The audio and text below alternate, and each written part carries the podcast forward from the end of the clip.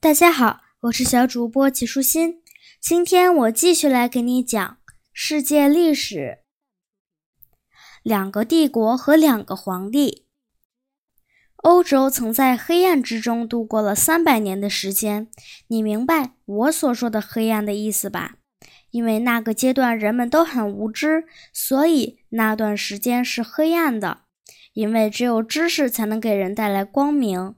可是那个时期没有任何的智者将光明带到欧洲。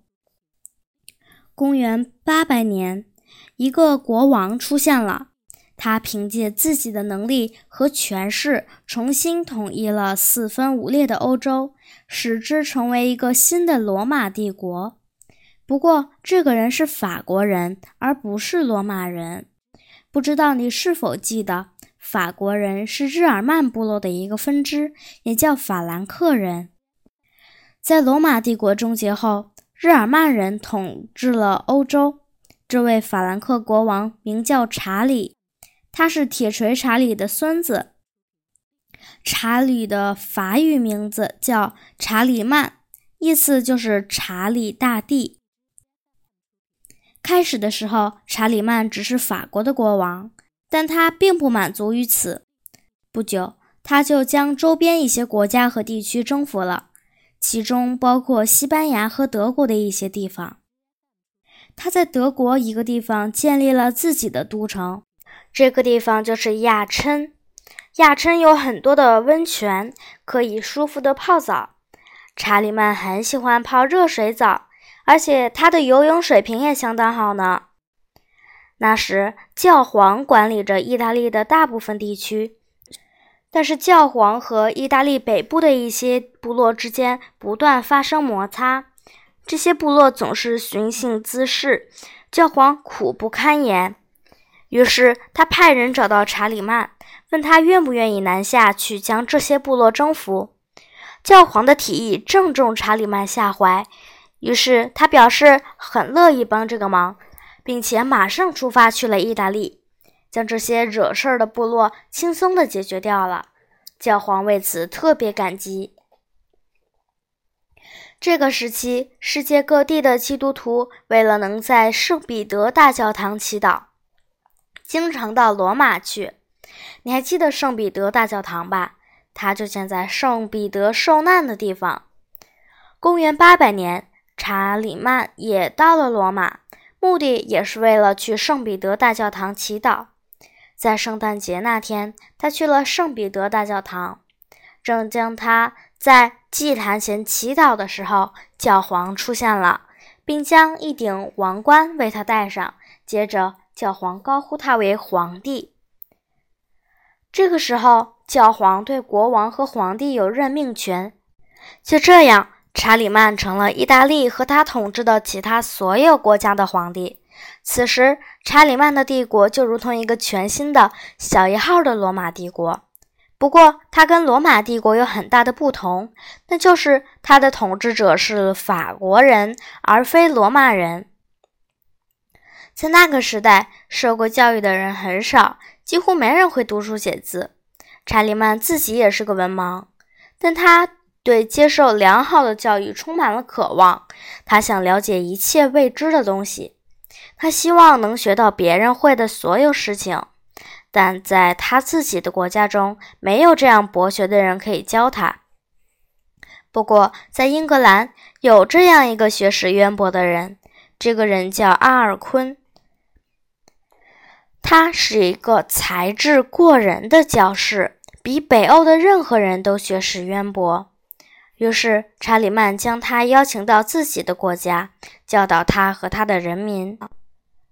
阿尔昆既将基督教文学交给查理曼和他的人民，还将人们在欧洲连年征战中幸存下来的拉丁语和希腊语作品交给查理曼和他的人民。查理曼学习起这些知识来相当轻松，但是学到了写字的时候，他却遇到了很大的困难。他学会了阅读，但他无论如何也学不会写字。据说他相当勤奋，甚至连睡觉的时候都会把写字本放在枕头下面，一睡醒就开始练习。可是到最后，他除了会写自己的名字，还是什么都不会写。查理曼是在成人后才开始学习知识的，但是此后直到走到生命的尽头，他从未中断过学习。为了让别人不要像自己一样错过早年的学习机会，查理曼下令让他的王国里每个修道院都开办一所学校，而他自己的宫殿里也建了一所学校。尽管查理曼的女儿们都贵为公主，但他还是让他们学习各种生活技能，包括织布、缝纫、做衣服和煮饭。就如同他们得靠干活才能养活自己一样，而查理曼自己也一样。尽管他大权在握，贵为富有天下的君主，可以得到自己想要的一切，但他仍然奉行节俭，粗茶淡饭为食，简单朴素穿衣。他身边的人都酷爱穿绫罗绸缎，而他自己一点也不习惯。有一天，为了让那些贵族知道，他们天天穿着绫罗丝绸是多么的傻。查理曼有意在暴风雨快来之前，带着这些贵族去森林里打猎，这样就可以笑话他们了。这些贵族的丝绸长袍被雨水打湿，上面沾满了泥土，再加上又被荆棘划破，他们的样子是多么滑稽和狼狈，完全应该可以想象吧。不过，尽管查理曼穿得很简朴，但是对于自己住的地方，他却一点儿也不含糊。他给自己建造了富丽堂皇的宫殿，宫殿里面的桌椅都是金银做的，其他的家具也都很华丽。在宫殿里，他还专门建了一些游泳池、一个很大的图书馆和一个剧院，美丽的花园环绕在宫殿外。在这个时期以及整个黑暗时代，人们判判定一个人是否偷窃、杀人或者犯了其他的罪，用的是一种非常奇怪的方式。嫌疑犯不是被带上法庭，由法官和陪审团审讯来判断他是不是说了真话和是不是真的犯了罪。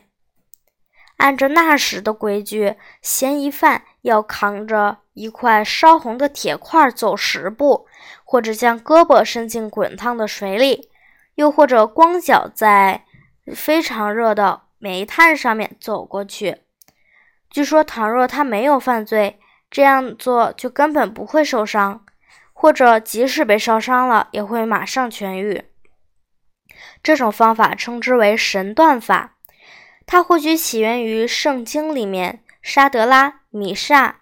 和亚伯尼哥的故事，对于这些人，你不知道吧？